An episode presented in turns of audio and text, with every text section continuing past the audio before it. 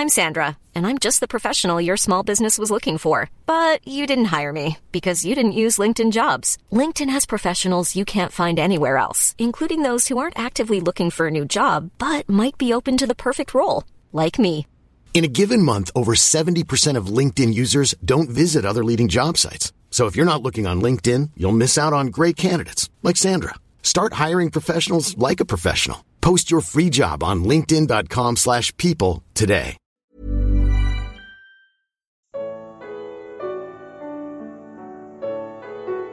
O que acontece depois que morremos?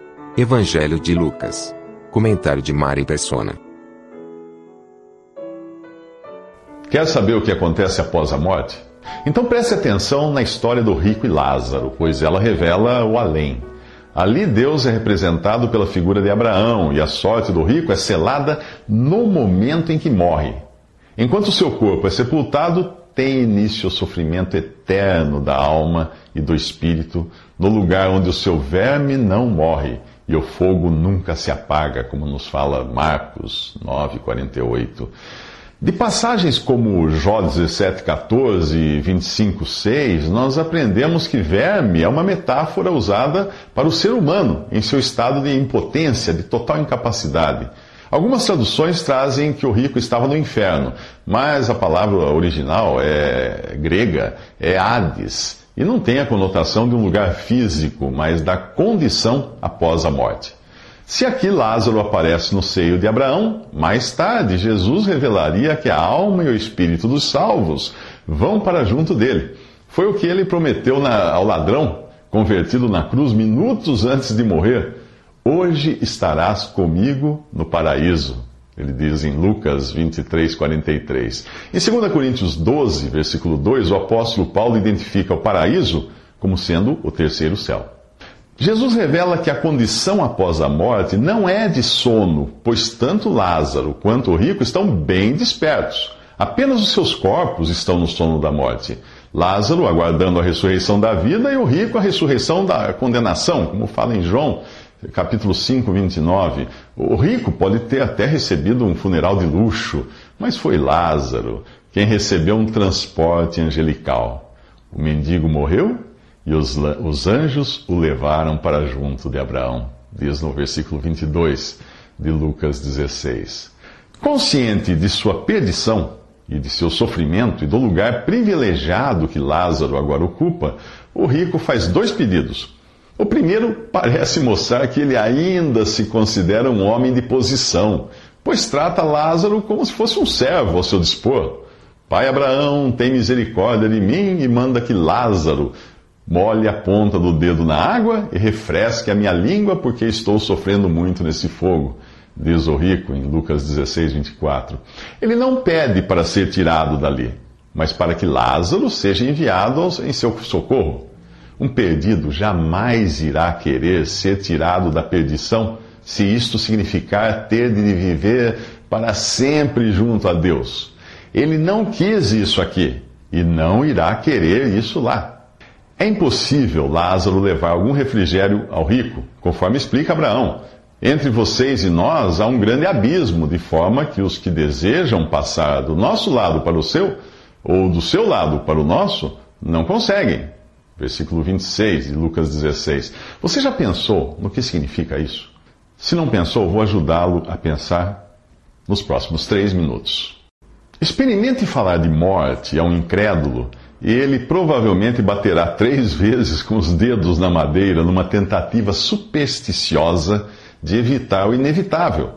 Agora pergunte ao apóstolo Paulo o que ele achava da morte, e a sua resposta será: Para mim, o viver é Cristo, e o morrer é lucro. Caso continue vivendo no corpo, terei fruto do meu trabalho, e já não sei o que escolher. Estou pressionado dos dois lados. Desejo partir e estar com Cristo o que é muito melhor. Ele escreveu isso em Filipenses 1:21. O incrédulo sabe que com a morte deixará de desfrutar de seus bens, reputação, família, amigos, prazeres, etc. Por isso ele se agarra a essas coisas, pois é tudo o que tem. Não se espante quando vê alguém desesperado em defender opiniões, propriedades ou paixões. Se lhe tirarem isso, nada lhe restará. O crente, porém, sabe que as coisas desta vida são passageiras. Por isso ele se agarra às coisas eternas. Abraão diz ao rico: Lembre-se de que durante a sua vida você recebeu coisas boas, enquanto que Lázaro recebeu coisas más. Agora, porém, ele está sendo consolado aqui e você está em sofrimento. Lucas 16, 25. As religiões inventaram purgatório, reencarnação, sono da alma, salvação universal, aniquilamento dos perdidos, etc, etc, etc. Mas a verdade é que o rico e Lázaro não estão dormindo, nem aguardando num purgatório. Não estão se preparando para voltar à terra reencarnados e nem podem mudar a sua condição. Abraão diz: há um grande abismo, de forma que os que desejam passar do nosso lado para o seu, ou do seu lado para o nosso, não conseguem. Versículo 26. Portanto, não perca o seu tempo com rezas e velas, e nem tente consultar os mortos. Os perdidos não podem mais ser ajudados. E os salvos? Esses não precisam de sua ajuda. Mas o rico insiste em achar que Lázaro está ao seu serviço e pede a Abraão mais uma vez: manda Lázaro ir à casa de meu pai, pois tenho cinco irmãos. Deixa que ele os avise, a fim de que eles não venham também para esse lugar de tormento. Abraão responde que eles já têm a palavra de Deus, no caso Moisés e os profetas naquele tempo. O rico não desiste. Se alguém dentre os mortos fosse até eles, eles se arrependeriam. Abraão respondeu: Se não ouvem a Moisés e aos profetas, tampouco se deixarão convencer, ainda que ressuscite alguém dentre os mortos. Se você está esperando alguém voltar dentre os mortos para poder crer em Jesus, então pode crer agora mesmo, pois ele próprio ressuscitou. A lei foi dada por intermédio de Moisés, a graça e a verdade vieram por intermédio de Jesus Cristo. Diz João no seu Evangelho, capítulo 1, versículo 17. E aqui em Lucas 17, Jesus fala aos discípulos coisas que não farão sentido para você se não for um discípulo dele. Por que eu digo isso? Porque em sua condição natural, o ser humano vive satisfazendo as vontades da carne, seguindo os seus desejos e os seus pensamentos, fala em Efésios, capítulo 2, versículo 3. Esses pensamentos são sempre contrários à direção do Espírito Santo, que habita no crente em Jesus. Se você é dos que acham que ninguém tem nada a ver com a sua vida, então ainda não sabe o que é ser guiado pelo Espírito Santo em submissão a Cristo Jesus, o Senhor. Jesus disse aos seus discípulos: É inevitável que aconteçam coisas que levem o povo a tropeçar, mas ai da pessoa por, por meio de quem elas acontecem. Seria melhor que ela fosse lançada no mar com uma pedra de moinho amarrada no pescoço do que levar um desses pequeninos a pecar. Lucas 17, versículos 1 e 2. Se as suas palavras, os seus atos, suas ações, seu modo de vida puderem levar alguém a cair em pecado, você não está vivendo segundo o amor fraternal. A seriedade disso o Senhor mostra com o exemplo da pedra, da pesada pedra de moinho. A palavra de Deus aconselha: é melhor não comer carne, nem beber vinho, nem fazer qualquer outra coisa que leve seu irmão a cair. Romanos 14, versículo 21. Será que depois de saber disso, você seria capaz de dizer que ninguém tem nada a ver com a sua vida? Será que poderia viver despreocupado com o fato de alguém poder tropeçar por seguir o seu exemplo? O cristão é exortado a não ser uma pedra de tropeço mas deve viver no mesmo espírito do Senhor Jesus, que é descrito no capítulo 2 de Filipenses. Nada façam por ambição egoísta ou por vaidade, mas humildemente considerem os outros superiores a si mesmos. Cada um cuide não somente dos seus interesses, mas também dos interesses dos outros.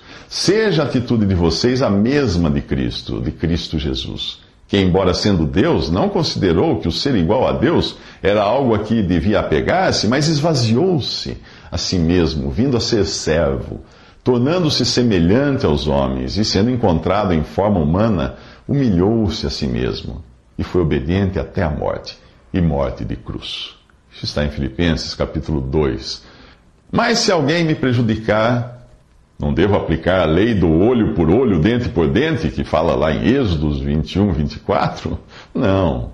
Porque a lei foi dada por intermédio de Moisés. A graça e a verdade vieram por intermédio de Jesus Cristo, como explica João, o Evangelho de João, capítulo 1, versículo 17. Como eu devo agir então?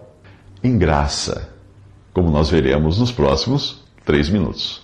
O Senhor diz: Se o seu irmão pecar, repreenda-o, e se ele se arrepender, perdoe-lhe. Se pecar contra você sete vezes no dia, e sete vezes voltar a você e disser, estou arrependido, perdoe-lhe.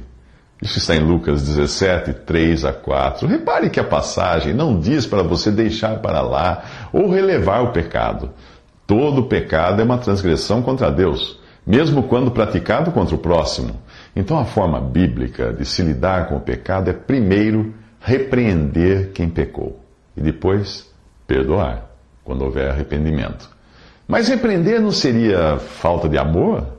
Ao contrário, a Bíblia está cheia de exemplos de repreensão para o benefício de quem errou. No livro de Provérbios, nós encontramos passagens como: a repreensão faz marca mais profunda no homem de entendimento do que cem açoites no tolo. Melhor é a repreensão feita abertamente do que o amor oculto. O Senhor disciplina ou repreende a quem ama, assim como o pai faz ao filho de quem deseja o bem. Você vai encontrar isso nos capítulos 3, 17 e 29 de Provérbios. Todavia, a repreensão deve ser em um espírito de graça e não de ódio ou vingança. O seu objetivo, o objetivo da repreensão, é levar o que pecou a arrepender-se e ser restaurado à comunhão com Deus. Na carta aos Gálatas, o apóstolo Paulo repreende aqueles que insistiam em guardar a lei de Moisés, a qual, obviamente, devia também influenciar o modo como tratavam o irmão surpreendido em pecado, como os Gálatas tratavam. Afinal, a lei mandava aplicar o olho por olho, dente por dente. Isso está em Êxodos 21, 24. Mas Paulo admoesta eles: se alguém for surpreendido em algum pecado, vocês que são espirituais, devem restaurá-lo com mansidão. Cuide-se, porém, cada um, para que também não seja tentado. Isso está em Gálatas 6, versículo 1. Quando a repreensão não é feita em amor e graça, aquele que repreende também incorre em pecado, se o fizer em um espírito de ódio. O que repreende também corre o risco de achar-se melhor ou mais espiritual do que aquele que pecou Além disso, não são poucos os que, ao lidarem com a avaliação do pecado, a repreensão e o aconselhamento, acabam sendo tentados e caindo na mesma falta. Por isso, em 1 Coríntios, capítulo 10, versículo 12, temos o alerta: aquele que julga estar firme, cuide-se para que não caia. Mas o processo de restauração do transgressor não deve parar na repreensão, pois a continuação da passagem fala de arrependimento arrependimento e perdão, que são os nossos assuntos para os próximos três minutos.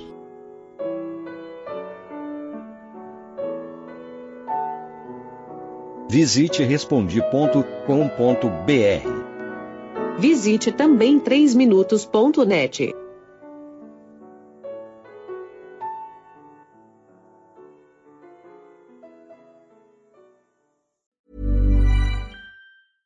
Hey, folks, I'm Mark Marin from the WTF Podcast, and this episode is brought to you by Kleenex Ultra Soft Tissues your ally to help tackle your allergy symptoms this season. I love the change of seasons, but nobody loves pollen and all those other things floating in the air that make you sneeze during this nice weather. Kleenex Ultra Soft tissues are hypoallergenic and allergist approved. So fight back against watery eyes and runny noses without worrying about irritating your skin. For this allergy season, grab Kleenex and face allergies head on.